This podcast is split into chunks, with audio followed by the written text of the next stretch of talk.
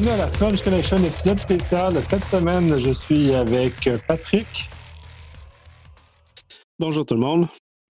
Steve. Bonjour, bon été à tous.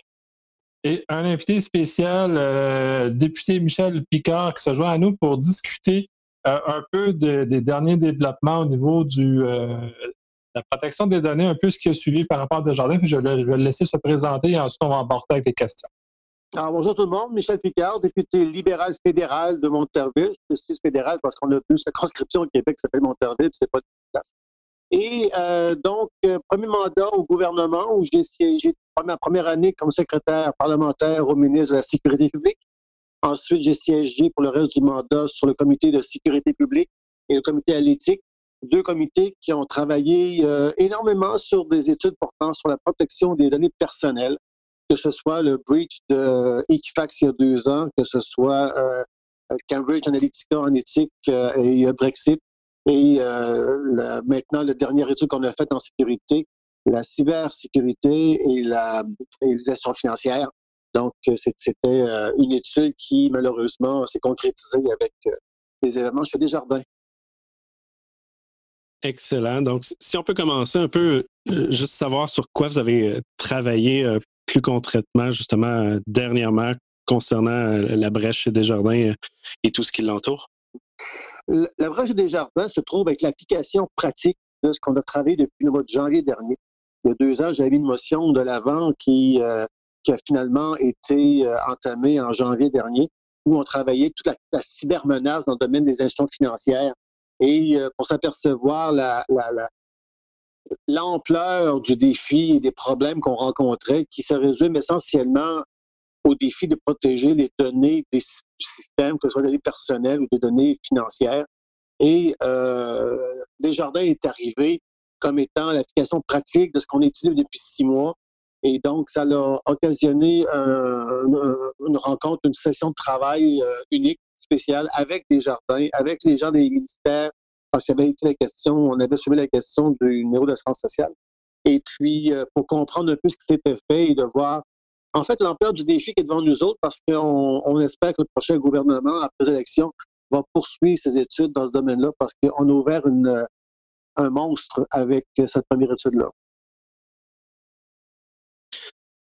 Parfait. Puis, quand, on retourne au, côté des jardins, une des questions qu'on parle souvent et autres, c'est au niveau justement euh, du, du, concept plus punitif. Euh, qu'est-ce que vous pensez du fait que qu'on parle de British Airways, de Equifax qui vient de recevoir des amendes de plus ou moins 600-700 millions euh, de dollars. Euh, qu'est-ce qu'on fait avec ça au, Québec, au Canada? Est-ce que c'est quelque chose que le gouvernement euh, aimerait pousser et mettre en place? Il y a deux, aspects, pardon, la pénalité, parce que c'est ce qui frappe plus, le plus l'imaginaire il y, a deux, aspects à cette question-là. Premièrement, il n'est pas de la culture québécoise ni canadienne de mettre en, place des systèmes de pénalité extrêmement coûteux comme aux États-Unis ou en Angleterre, par exemple. Je ne dis pas que c'est pas bon, mais c'est pas dans notre culture, ça s'est jamais fait. Et tranquillement, on commence à y penser. J'ai déposé deux projets de loi ce printemps. Euh, dans, un des deux où je, propose justement de faire sauter des maximums d'amendes justement pour donc lancer le deuxième aspect de la question, qui est l'effet dissuasif de l'amende et qui, quelquefois, se justifie et qui amène les gens à, peut-être prendre plus leurs responsabilités pour ne pas ne se faire poursuivre par la population. Et dans le cas des jardins, la question s'est posée parce que s'il y avait eu des amendes importantes, est-ce que la financière aurait investi plus, autrement, mieux? Euh, je peux pas dire, je sais pas mais c'est le genre d'impact que peut avoir une amende aussi salée que celle qu'on voit dans les d'autres pays. Il y, a, un autre axe qui, est, serait intéressant, puis je vais savoir votre opinion là-dessus, c'est l'axe réparateur, parce qu'on on parle de l'axe coercitif, c'est-à-dire qu'on va punir les, corporations mais pour le citoyen qui subit ces genres de choses-là. On sait que Desjardins a fait une démarche très intéressante à ce côté-là, mais d'un côté législatif, est-ce qu'il y aurait de l'espace à regarder des choses? Bon, tu as raison. Le, problème avec les vols d'identité, la façon dont ça s'est fait là, c'est-à-dire en plus euh, un, problème à l'interne, ça, si on y revient, ça va être important parce qu'à l'interne, c'est quasiment pas contrôlable. le problème avec les solutions qu'on cherche, quand on parle aux gens en général, les gens souhaitent une solution en pensant que la solution va effacer ce qui s'est fait. Or, c'est pas vrai. Tu peux pas effacer ce qui s'est fait, c'est trop tard. Une fois que ton identité est sur le marché noir, ton identité, la donnée personnelle, elle est active et valide tout le temps, pour le restant de tes jours.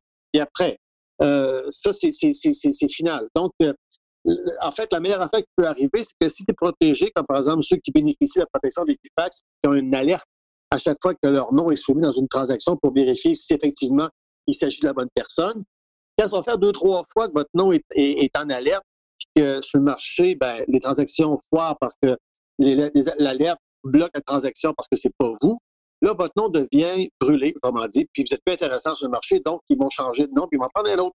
Donc, c'est quasiment, une bonne nouvelle de se faire euh, alerter une fois ou deux. Ça veut dire que non, ils vont l'éliminer, puis après ça, vous serez probablement, c'est pas plus, au moins, moins achalé par ce genre de danger-là. Le problème avec les solutions, c'est que tu beau avoir des solutions après coup, on minimise les impacts et c'est le résultat du choix de Desjardins de couvrir ses membres victimes et non membres, c'est-à-dire tous les membres avec la solution Equifax c'est qu'on diminue l'impact après coup et on essaie d'éliminer le plus de chances possible que votre nom soit utilisé dans une transaction complétée, c'est-à-dire qu'on a effectivement soit pris de l'argent ou complété une transaction avec votre nom. Donc, à ce moment-là, cette solution-là, elle est bonne, mais la donnée est quand même valide. On a eu cette semaine quelqu'un qui s'est fait arrêter euh, euh, parce que la, dame à l'institution financière a eu la vitesse d'esprit de vérifier pour s'apercevoir que c'était un bon d'identité et, la personne va avoir une carte de, crédit et, le fondeur s'est fait arrêter. Euh, c'est, il va en avoir d'autres, malheureusement. Je suis désolé de vous apprendre ça, mais il va en avoir d'autres, plusieurs. Mais au moins, avec des protections comme ça, ça permet de diminuer un peu l'impact et de. Euh, comment je peux dire ça? Euh, voir l'avenir avec un peu moins de stress, mais il y, en a pas moins. Il ne pas s'étonner si les gens, dans 5, 10, 15, 20 ans, ont des problèmes de crédit, ont des problèmes de se faire accepter pour une hypothèque ou pour avoir une voiture ou pour avoir une carte de crédit parce que justement, le nom a, été utilisé ou est toujours utilisé. Mais en, même temps, si on a un, fonds qui serait qui aiderait les, victimes, euh, je pense que ça pourrait être intéressant, mais de l'autre côté, le, côté punitif rend les, euh, les entreprises et peut-être les employés imputables à un certain niveau. Est-ce qu'il y a une approche pour imputabilité, parce que c'est un des plus grands enjeux qu'on a. C'est que les entreprises, avec les, les données, même s'ils disent sur papier, ah, on est intéressé à votre sécurité, on sait bien que la plupart des entreprises et plusieurs gouvernements ont aucune équipe de sécurité ou aucun intérêt à faire la gestion de sécurité. Si on a le côté punitif, comme vous dites, évidemment, c'est pas la solution finale et 100% mais je pense que ça pousserait dans la bonne direction en, en aidant. Là. Je vais rajouter. Permets-moi de corriger un détail au niveau de la ce que le gouvernement et les entreprises privées font en termes de technologie pour la protection. Euh, il, m'apparaît un petit peu peut-être faux de croire que euh, les, gens ne sont pas portés sur la sécurité. Ils ne sont peut-être pas assez, mais ils le sont quand même. Le gouvernement n'est pas faible là-dessus. D'ailleurs, avec le bureau de cybersécurité, on consulte les entreprises et on conseille les entreprises pour le développement de meilleures mesures de protection en cybersécurité. Les, institutions financières ont de très bonnes technologies pour protéger leurs données en général, mais la plupart des technologies sont extrêmement efficaces contre le piratage qui vient de l'extérieur. Là-dessus, je me sens, personnellement, même je me sens un peu rassuré parce que les technologies sont plus qu'acceptables. Il y a des belles technologies, il y a, beaucoup de choses qui peuvent se faire mieux, mais au moins de, l'extérieur, euh, euh, je suis moins inquiet parce que le Canada fait preuve de. Il est chef de file là-dedans. Et on, a des bonnes têtes au Canada en matière d'intelligence artificielle. Donc là-dessus, j'ai moins de troubles. Le fonds ne règle pas ton problème dans la mesure où si ça t'empêche d'avoir une hypothèque plus tard, tu vas avoir un fonds pour les victimes, tu n'auras pas d'hypothèque plus à la banque en raison des, conséquences d'un vote d'identité. Et de toute façon, les caisses actuellement, ou les banques actuellement, les institutions financières, si ton compte se fait vider en raison d'un vote d'identité, ils vont te rembourser parce qu'ils veulent acheter ta business, tu ne peux pas te perdre comme client, c'est correct. Ça, c'est le name of the game. Mais le, problème qu'on a, et là-dessus, et ça, nous ramène un peu sur l'amende, moi, ce qui, euh, je trouve aberrant, c'est que quand tu fais affaire avec une institution financière, tu es obligé de donner ton nom et toutes tes données personnelles, numéro d'assurance sociale, absolument tout. Et c'est ce qui te permet d'avoir tes dépôts automatiques de ton salaire, tes retraits automatiques de tes paiements, euh, d'avoir des transactions par Interact ou PayPal, peu importe, euh, d'avoir euh, toutes les transactions financières passent par la banque et donc passent avec la gestion de tes données personnelles. Or, comment se fait-il que la personne qui t'oblige à donner tes données personnelles ne veut pas prendre les moyens de la protéger, cette donnée-là. On t'envoie sur une tierce partie, notamment, par exemple, Equifax. Et je trouve ça inconcevable que les, que les institutions financières se départissent de cette responsabilité-là pour donner ça à une tierce partie, alors que c'est avec l'institution financière que je, que je fais affaire. Et d'ailleurs, j'ai posé la question au président de Desjardins en comité. J'ai dit, écoutez, vous protégez vos clients, quels qu'ils soient, avec Equifax, Equifax qui s'est fait pirater il y a deux ans parce que nous avons, nous, les avons enquêtés. J'étais au comité lorsqu'on a enquêté Equifax. Et qu'est-ce qui va arriver si Equifax est victime de piratage d'un de, vos clients? Qui est responsable? Equifax ou l'institution financière? Le problème n'est pas de pointer la faute, le problème est de pointer la, responsabilité où est-ce qu'elle va. Et si une institution financière n'a pas été diligente dans sa protection de données, et donc ça résulte dans le résultat qu'on a vu, quelqu'un a pigé dans, dans, la, dans, dans, la tirelire de, la base de données, comme si on marchait dans le parc sans contrôle, et a donc donné un vol d'identité, un vol de données. Si l'institution financière n'a pas été diligente, là, je pense qu'il y a des mesures à prendre. Je sais qu'il y a un recours collectif. C'est le genre de conséquences qu'on peut s'attendre. Donc, il faut, il faut reposer la question et revoir la question des responsabilités des institutions financières. Mais il y a aussi, euh, ici Steve, euh, il y a aussi la responsabilité envers ces institutions-là de surveillance de crédit comme Equifax et TransUnion, qui eux autres euh, naviguent en toute impunité. Puis là, on a une, conséquence aux États-Unis seulement et envers les Canadiens, il n'y aura rien, alors que c'est un délit d'initié et là, c'est de la négligence pure et simple que l'enquête a démontré des dirigeants de ne pas corriger dans l'instant qui ont connu que la, la fuite était pas la fuite, c'est-à-dire la vulnérabilité du système, elle était là, tout comme Statistique Canada et Revenu Canada ont pris les choses en main et dans, quelques jours ont corrigé les systèmes. Euh, comment est-ce qu'on peut rendre imputable et surtout, à part de par une amende, qu'on puisse surveiller davantage euh, que ces institutions-là qui ont tout, vraiment tout sur nous, euh, de nos informations financières, comment est-ce qu'on peut arriver à les amener à ce qu'ils soient préventifs dans leurs approches et non pas machiavéliques comme on a vu? Ben, écoute, le problème s'est répété aussi chez Facebook lorsque Zuckerberg a dit publiquement qu'il allait prendre des mesures pour corriger un certain nombre de choses. Absolument. Donc, la, la, t'as beau avoir les lois que tu veux, la mordant que tu veux, s'ils ne les respectent pas, ça prend quelqu'un qui rentre dans bâtisse pour aller vérifier et, euh, euh, et, rendre compte de la situation et d'appliquer des, et d'appliquer les mesures qui s'imposent. C'est sûr et certain que dans, dans ce domaine, euh, euh, Equifax, c'était un exemple, mais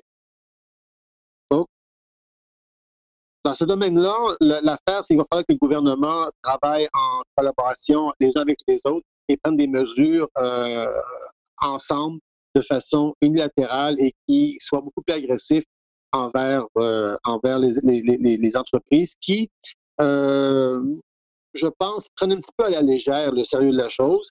le fait qu'une entreprise sache qu'il y a un problème, mais la corrige, n'en parle pas tout de suite, un certain la corriger, cette fameuse question, la question de retour sur investissement. Combien je vais investir en sécurité par rapport à ma gestion de risque? Est-ce que ma gestion de risque me coûte moins cher que mon investissement en sécurité? Puis tes actionnaires veulent avoir des, des comptes rendus. Ça biaise beaucoup ta réflexion, puis tu arrives des situations comme ça. Donc, c'est sûr et certain que la, la, législation exige d'être plus sévère, euh, puis il faut l'appliquer, ça c'est notre problème. Et en même temps, euh, je vais te dire, d'un autre côté, il y a tellement de fraudes sur le marché que je pense qu'on va dépasser, le nombre de fraudes va dépasser le nombre de ressources qu'on est capable d'avoir pour les enquêter. C'est ça. Ben, c'est justement, on est un petit peu en retard là, dans, travers tout ça. Vas-y, particulier. Non, c'était Nicolas, mais euh, c'était juste parce que l'axe que vous avez abordé, c'était un peu comme Sarbonne-Oxley qui est arrivé après le, grand désastre euh, des, des sept primes. Euh, est-ce que ça vaudrait la peine, puis je un Steve, que tu restes sur, le, sur, ça, de tenir responsable, criminellement responsable les hauts dirigeants, surtout dans le cas de, de connaissance ou de délit d'initié, parce que là, euh, ça va couper un peu l'envie à, ne pas faire les choses. Hein. La, loi prévoit déjà, donc je pense que les criminels, les, administrateurs peuvent être tenus criminellement responsables d'un acte. Tu ne peux, peux pas emprisonner une compagnie, tu peux emprisonner les gens qui travaillent dedans. Et lorsqu'un acte criminel a été fait, les administrateurs sont responsables. Ça, déjà, il y a des mesures qui sont prises là-dessus. Le problème qu'on a, c'est que l'entreprise, on va y aller de façon euh, sans nom précis, l'entreprise, l'institution financière qui est au courant d'une brèche de sécurité, et euh, la première chose qu'elle va gérer, c'est sa réputation. Et elle ne dira pas à tout le monde sur le marché, bon, on s'excuse, là, mais on, va, on vous envoie une note comme quoi on était piraté, là, mais on va corriger ça. C'est la loi 14 qui s'en vient, ou si je me trompe de numéro, mais celle pour déclarer les brèches devrait aider à ça, non? Oui, oui, oui, t'as pas le choix. Déjà, il faut qu'il l'annonce, mais euh, tu peux pas. Moi, au, niveau, corporatif, je comprends l'entreprise qui dit bon, on va essayer de régler le problème tout de suite sans mettre euh, notre nom sur le journal et perdre notre réputation, perdre notre clientèle parce que c'est un business, ça fait un, effet domino négatif. De l'autre côté, cette, question-là de données privées est tellement sensible, tellement critique que tu n'as pas, pas de marge de manœuvre. Aussitôt qu'il se passe de quoi, il faut que non seulement tu réagisses, il faut que tu annonces, faut que tu collabores, faut que tu ailles de l'aide, faut que tu en parles à tout le monde, puis tout le monde se protège, parce que si ça s'est fait dans l'entreprise, ça va se faire ailleurs. Donc, il faut que tu réagisses tout de suite. Et à ce moment-là, si tu as, euh, réagi euh, de bonne foi et avec diligence, c'est sûr qu'il n'y a pas d'intention criminelle dans, euh, même si ça prend un certain temps avant de, résoudre le problème. Mais au moins, tu n'as pas le choix de réagir tout de suite, c'est sûr. Mais il y a un exemple récent, moi, qui m'a retenu l'attention dans, les derniers six mois, l'année passée même, je devrais dire, c'est la compagnie North, une, aluminerie euh, dans Scandinavie qui, elle, euh, le lendemain, elle s'est faite ramasser par un rançon logiciel, est allée sur la place publique, a dit exactement ce qui se passait, où ce qu'il en était, l'impact, et après ça, tout le monde est au courant et tout le monde les a aidés à revenir euh, sur place. C'est pas ça qu'on voit de, situations comme avec Desjardins, où ce qu'ils ont, ils cachent encore d'informations critiques et qu'ils ont pris du temps, je crois, et par source sûre aussi, que d'amener sur la place publique, ben voici vos données sont exposées, euh, soyez avisés que et euh, aidez-nous, il faut qu'on règle ça. Ça, je n'entends pas de message de situation comme Desjardins ou des autres ici au pays. Tu as raison, je comprends. Et la perception populaire, c'est ce qu'elle comprend et avec raison. Ceci dit, il faut, il faut faire attention lorsqu'on arrive dans une enquête criminelle. Et là, je vais prendre un ancien chapeau que j'ai déjà eu quand j'étais analyste au renseignement criminel RC. Quand tu arrives dans une dénonciation, puis là, tu penses qu'il y a un doute, qu'il y a quelque chose qui se passe. Tu dévoiles pas ça sur la place publique tout de suite parce qu'il faut que tu fasses ton enquête. Puis, Vrai. Dans, les, dans les choix que tu as, dans les scénarios possibles, tu en as une quantité extraordinaire. Est-ce que la personne a fait ça parce que ça y tentait de faire un couchement? Est-ce que la personne a fait ça parce qu'elle est frustrée parce qu'elle n'a pas eu une promotion? Est-ce que la personne a fait ça parce qu'elle est mise sous pression par un groupe qui organisé? Tu ne peux pas mettre la vie de la personne en, à risque tout de suite. Il faut que tu te fasses une tête sur ce qui s'est passé et il faut que tu fasses une enquête. tu ne serais pas au loup la première journée. Je pense qu'ils ont pris des mesures pour aviser qu'il fallait. Et donc, ça, un certain temps, tu as, des jours et des semaines qui s'écoulent pour à savoir qu'est-ce qui se passe. Et après ça, si la personne vole des données, effectivement, où est-ce que ça s'en va? Si tu coupes ton cordon tout de suite, tu perds le fil de la suite des événements, puis là, tu as juste la main sur la personne qui a tiré des, euh, des vols de données. Euh, tu peux mettre à risque ta preuve parce qu'elle va dire, ben oui, mais j'ai juste downloadé, puis ça ne rien fait. Donc, c'est toujours délicat quand tu es en enquête criminelle, et ça, il faut donner une marge, une marge de jeu, puis il faut faire confiance aux enquêteurs qui, travaillent de façon euh, en collaboration avec des, des, experts selon le domaine. Et il y a un certain temps, il faut que tu mettes un petit peu de temps pour être bien certain que tu as quelque chose à regarder puis à enquêter, puis il faut que tu frappes à bonne place. C'est sûr que ça ne se règle pas dans les 24 heures. Par contre, dans les cas de piratage, puis puis de, de, des, ransomware, des, des, rançons, là, ça, c'est pas pareil parce que tu as une attaque extérieure. Et puis quand ton, site web, par exemple, est euh, hors service parce que tu as un déni de service en raison d'une attaque extérieure, euh, ça, c'est flagrant, ça sort tout de suite dans le public, ça, se voit tout de suite, tu peux prendre action là-dessus. Donc, il y a une différence entre la gestion d'une attaque de pirate euh, de l'extérieur puis une fraude interne faite par un employé devant ces situations-là, ça serait pas juste de voir les enquêteurs euh, faire des mises à jour, euh, que ce soit euh, bimensuel ou hebdomadaire, pour que les gens sachent qu'ils sont toujours sur l'enquête? Je sais bien qu'ils le sont. Mais dans un comme le cas comme Desjardins, on n'a pas entendu les services de police autres que par les premiers jours venir à l'avant et dire ben voici l'enquête progresse, l'enquête est rendue là, on est en collaboration avec l'agence ABC, mais ça, on l'entend pas. Non, et pour ne pas, pas corrompre ton enquête, pour ne pas non plus euh, mettre, en, mettre, en, péril ton procès éventuel si tu en as un, tu ne mettras pas ton enquête sur la place publique, ça c'est correct. L'affaire, le, le, problème n'est pas là. C'est le problème. En fait, il nous manque une étape dans toute notre histoire parce qu'on parle toujours du, du, crime, et après ça, des mesures qui suivent. Il nous manque une grosse, grosse, grosse, grosse étape. C'est ce qu'on appelle le zéro trust. La, la culture, l'hygiène cybernétique des entreprises n'est pas à la hauteur de ce qu'elle devrait être. Quand on parle aux représentants du bureau en cybersécurité, qui, eux, ont des protocoles internes pour s'assurer qu'ils ont, dans, la dans les meilleures façons possibles, un contrôle sur leurs employés, devraient être capables de, partager, et c'est leur job, ils partagent leur façon de faire, les meilleures pratiques avec les entreprises pour développer cette culture de ne pas avoir confiance en personne sans pour autant compromettre ta productivité. Parce que plus tu mets des procédures, moins tu es productif. Donc, ça prend l'équilibre quelque part. Mais quelque part aussi, il faut, il faut que la cybersécurité ne soit plus un autre élément à considérer dans ta gestion courante. C'est maintenant une des priorités, peut-être, c'est peut-être la priorité la plus grande parce qu'on en parle depuis les années 80 de cette histoire-là, mais on commence à vivre vraiment les contre-coups. Et les entreprises qui ne mettent pas en place les procédures au niveau ressources humaines, au niveau enquête de ressources humaines, au niveau procédural interne. Par exemple, il y a des entreprises, tu mets une clé USB dans l'ordinateur, ton ordinateur bloque. Ben, tu ne peux pas downloader rien, là. Au gouvernement, je ne peux pas mettre iTunes sur mon ordinateur. Je n'ai pas, accès à ces choses-là parce que c'est protégé. Donc, il faut que tu sois plus, euh, plus agressif pour éviter des dérapages et que tu sois plus alerte sur tes ressources humaines parce qu'il n'y a rien de pire qu'un crime qui vient de l'interne parce qu'à la fois, c'est dur à trouver parce que tu sais, il est en retard et ça fout mal à ta réputation parce que tu une crise de confiance énorme du public et de ta réputation parce que la personne a fait un coup, euh, un coup fumant contre sa propre entreprise.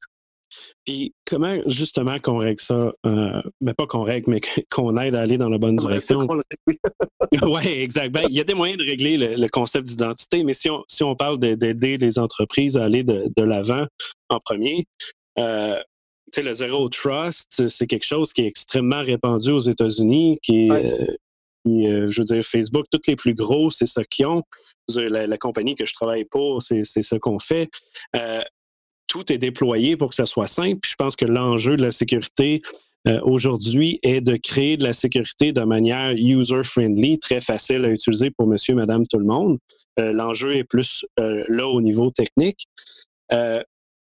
mais quand on parle Québec, quand on parle Canada, à chaque peu importe à qui qu'on va discuter entre experts, la moyenne revient toujours qu'on est 5 à 10 ans en retard sur le reste de la planète qu'on parle sécurité comment qu'on fait? C'est quoi votre vision pour justement pousser, encourager et euh, peut-être même aider les entreprises à aller de l'avant? Vous avez dit CSE aide, mais euh, je veux dire, le, le manpower de, de, cette équipe-là est très petit là, pour aider des centaines et des centaines d'entreprises. C'est quoi votre le, vision? le, Canada est reconnu pour être chef de file en matière d'intelligence artificielle et même là, on trouve que nos ressources, aussi bonnes soient-elles, euh, sont un petit peu euh, comment je peux dire, euh, limitée en nombre.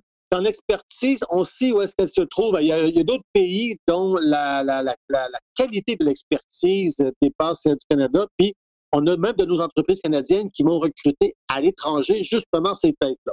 Donc, on a une belle ouverture sur l'analyse, euh, sur l'intelligence artificielle, mais les résultats de notre étude qui, qu'on, a rapporté à la fin du mois de juin et ça s'applique autant à des jardins pas à n'importe qui d'autre, c'est qu'il faut développer des méthodes et des moyens d'intelligence artificielle, justement, qui vont avoir des réflexes d'analyse plus rapides que l'être humain.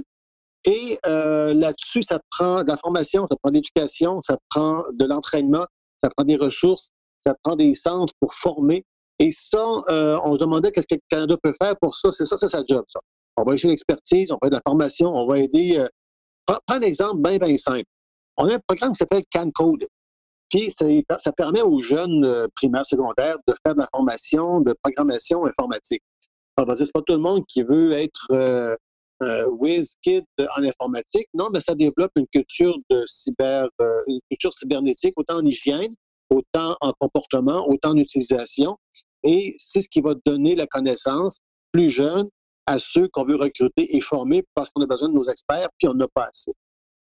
Les entreprises technologiques comme par exemple euh, Facebook, euh, Google, euh, toutes les intelligences artificielles qui développent des produits à la fine pointe de technologie pour faire des villes intelligentes, par exemple.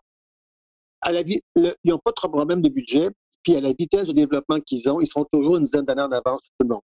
Donc, le gouvernement, quel qu'il soit, canadien comme ailleurs, doit se doter des moyens, pas pour les ralentir, au contraire, il faut exploiter cette qualité d'expertise-là, mais les contrôler pour les amener à travailler avec nous autres et non se foutre du monde et faire ce qu'ils veulent parce que on n'a pas, on pas, on pas réussi à les, euh, à les stopper mm-hmm. pour l'instant.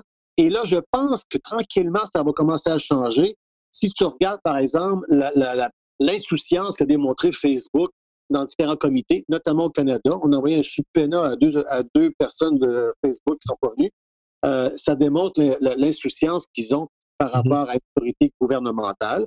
Et tu peux pas faire ça à un moment donné, on va, on, va bloquer quelque chose, on va arrêter quelque chose, on va prendre des mesures qui vont être. Oui, c'est en, train de bouger. Oui.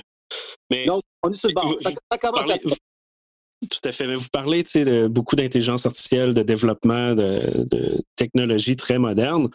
Euh, mais quand je dis qu'on est en retard en sécurité informatique, c'est parce que la base, le 101, ce qu'on apprend presque à notre premier cours de sécurité dans les écoles aujourd'hui, n'est pas appliqué dans la plupart des entreprises. Euh, quand on va parler d'intelligence artificielle, puis que, euh, je veux dire, la plupart des comptes dans une entreprise, 80% euh, de l'entreprise euh, ont accès à 100% des données parce que les mots de passe sont admin, admin partout. C'est un exemple aussi niaiseux que ça. On est loin, loin, loin de parler de technologie avancée. On parle de la base. Puis si on inclut plus les PME qui n'ont pas le budget, ils n'ont pas l'expertise, ils n'ont pas rien du tout pour faire de la sécurité, que ce soit de la base ou de l'avancée. Puis si on parle d'avancée, ils n'ont clairement pas le budget. Euh, on est loin du compte au final. Là, tu viens mettre le doigt sur un gros problème. Là, on s'en va dans des technologies, on parle d'open banking avec des centres, des hubs où toute l'information est centralisée au même endroit avec des protections par-dessus protégées. C'est supposé être des tours d'ivoire impénétrables, comme tous les bons systèmes qui sont, impénétrables. Donc, ça ne te fera pas, mais c'est pas grave. C'est assez sérieux.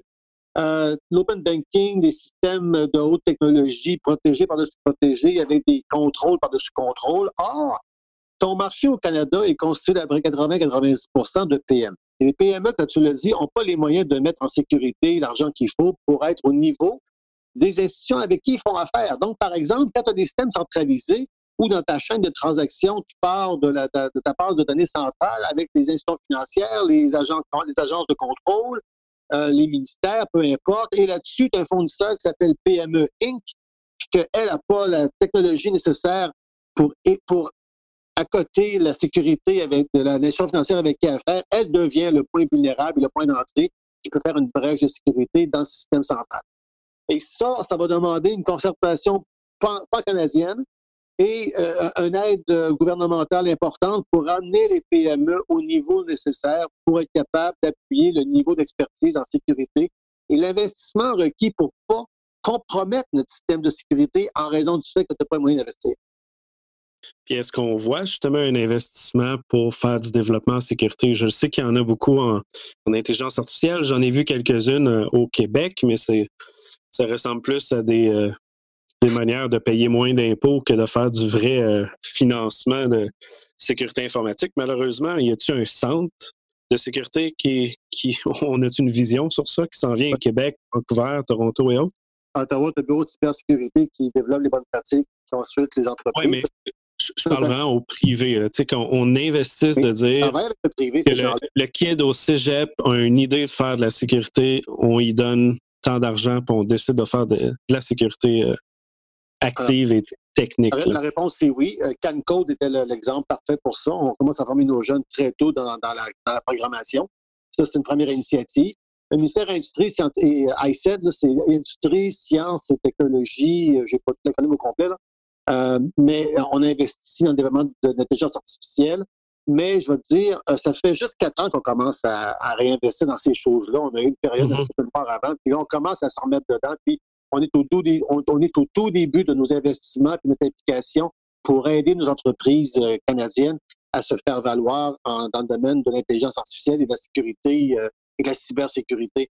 Donc, on, est, on, commence et des études comme celles qu'on a faites viennent mettre en évidence l'importance d'accélérer le pas, justement, parce qu'on est, on, est, on va toujours être en retard. Oui, oui. OK. Euh, si on parle, si on retourne au problème d'identité, si on parle d'identité numérique, est-ce que c'est dans les plans de, mettre ça de l'avant qu'on se débarrasse du NAS des années 60? Le, le, le, nom d'assurance sociale, on avait, ils, nous l'ont expliqué en long et en large, euh, les ministères, ce qu'on a fait des Desjardins, là, puis c'est pas ce qui va t'empêcher d'avoir une fraude.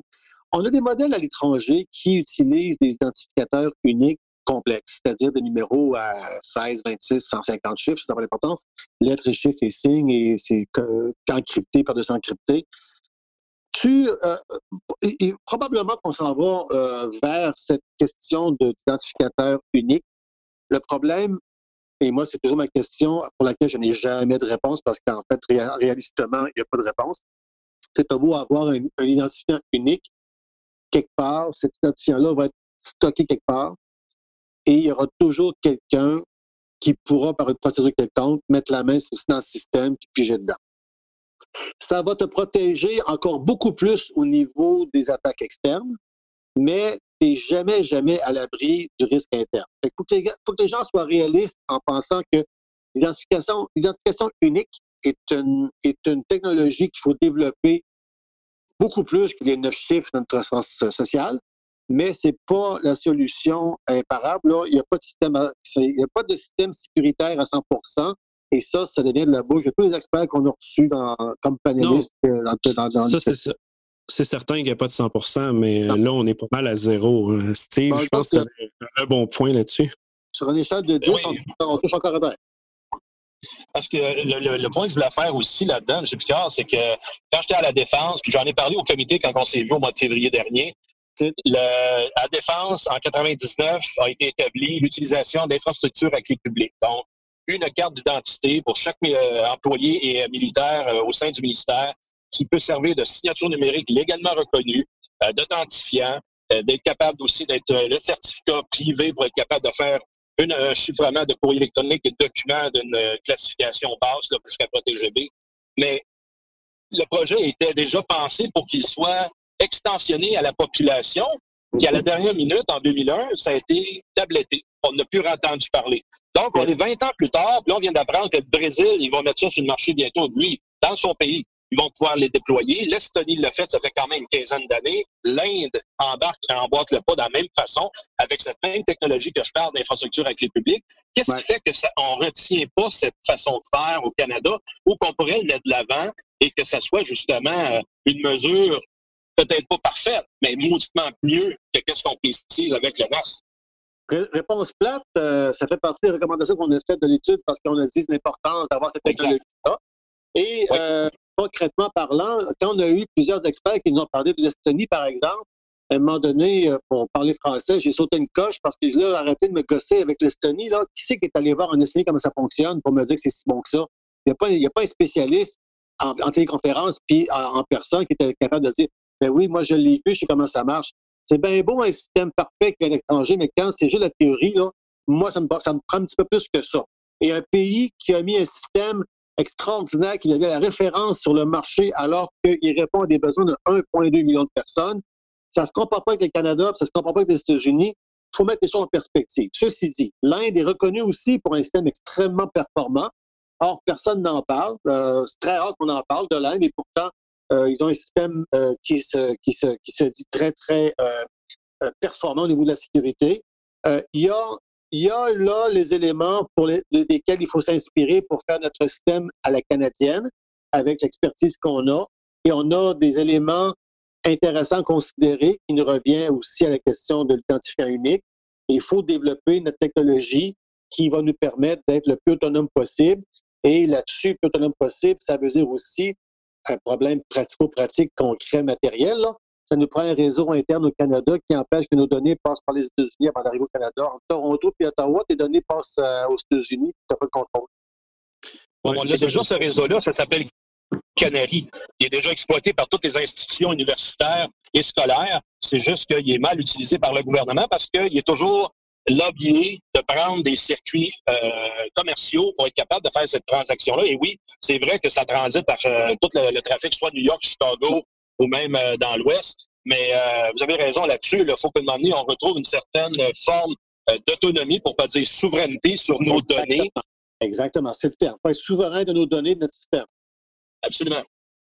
Exact. Mais tu sais, quand, on parle justement du concept de clé euh, publique euh, que Steve fait référence, c'est le système qui est considéré présentement le plus sécuritaire. Euh, les nouvelles technologies web pour supprimer les mots de passe s'en vont sur ça. Google utilise ça, Facebook, Apple, toutes les grosses entreprises sont ça. Le iMessage sur Apple utilise ce concept-là tout le monde est sur ça. Fait que je pense vraiment qu'il faut, euh, vous l'avez dit, c'est dans vos recommandations. Euh, mais on espère que ça avance euh, dans ce sens-là. Ben écoute, c'est un affaire que j'ai appris au gouvernement, c'est un peu plate, mais c'est ça pareil, c'est quand tu veux que ça aille vite, il faut que tu prennes ton temps. Puis, parce que c'est pas te permettre de reculer quand ça fait un mauvais, mauvais pas. Donc, on y va petit pas par petit pas. Oui, effectivement, on a recommandé des choses qui ont probablement été recommandées il y a cinq ans, puis il y a dix ans, mais c'est à force de frapper sur le clou que les choses vont avancer. Les choses avancent. Il y a des choses qui se font, il faut être honnête. ça aide avec les médias présentement ou vous pensez que c'est. Ben, au, niveau de, au, niveau de, l'investissement en intelligence artificielle, on, est, on est rendu là. là. C'est plus, plus un wish list. Là. On est rendu dans la considération de mettre des investissements nécessaires et d'aider des entreprises qui développent là-dedans. J'ai rencontré plusieurs entreprises en intelligence artificielle. C'est passionnant ce qu'ils font. C'est on, c'est plus la science-fiction, on vit la science-fiction. On est, euh, on, entre dedans. Mais on est vraiment sur le bord, on est vraiment sur le seuil de porte. On n'est pas, on n'est pas encore rentré tellement. Donc, il faut y aller euh, allègrement. Il faut rentrer là-dedans. Il faut investir massivement là-dedans. Mais euh, je dirais c'est comme la recherche pharmaceutique. Avant que ton médicament soit sa tablette, tu à passer pour tester tes choses. Parce qu'une fois que tu testes ton système, il faut qu'il marche. Et malheureusement, nous autres, on a eu des expériences passées où des systèmes ont été lancés qui n'ont pas marché tout, de suite très bien. Ça a été un peu compliqué. Euh, il, faut, il, faut, il faut y mettre le temps et l'énergie, les ressources et euh, l'équipement nécessaire pour avoir notre système parce que tu ne pas en faire trop. Là. Quand tu embarques dans un système, tu vas à fond parce que c'est quand même quelque part aussi, faut être réaliste, c'est extrêmement cher. Et quelque part, je n'ai pas le choix. Quand je vais investir massivement dans un projet de cet ordre-là, je demande à la population de gérer ses deniers. Puis on n'a pas toujours, le cynisme fait qu'on n'a pas toujours l'absolution sans confession lorsqu'on utilise les, données publiques. Euh, cette question-là devait faire la, est aussi une préoccupation qu'il faut quand même, à quoi il faut que je fasse attention. C'est très, intéressant comme approche. Ça, nous, on va, faire on va fermer là-dessus. Euh, est-ce que vous avez peut-être une recommandation pour la fin ou un, un message d'espoir pour ce qui s'en vient? Pas un message d'espoir, mais une couple de recommandations bien simples, un peu euh, bien simple. Finalement, euh, surtout pour les gens en général qui euh, sont préoccupés par leur identité et par leurs données personnelles, arrêtez de mettre votre vie sur Facebook. C'est tellement facile de savoir toute l'information dont on a besoin pour se faire une nouvelle identité avec tout ce que les gens mettent sur Facebook on ne réalise pas jusqu'à quel point on donne gratuitement de l'information en disant Oh, ben ça, je peux donner ça, c'est pas grave, ça, je peux donner ça, c'est pas grave. L'important, c'est le contexte dans lequel on met plusieurs informations. Et si on a un doute, mieux pas le faire. C'est vrai que c'est plaisant d'avoir des amis, mais on n'a on, pas les amis qu'il faut sur Facebook. Et puis, les gens prennent des risques extraordinaires en étalant leur vie privée au grand public comme ça. Très bon point merci bien pour l'invitation. Ben, merci énormément. Donc, on ferme là-dessus. Euh, à la prochaine. À la prochaine. Bye.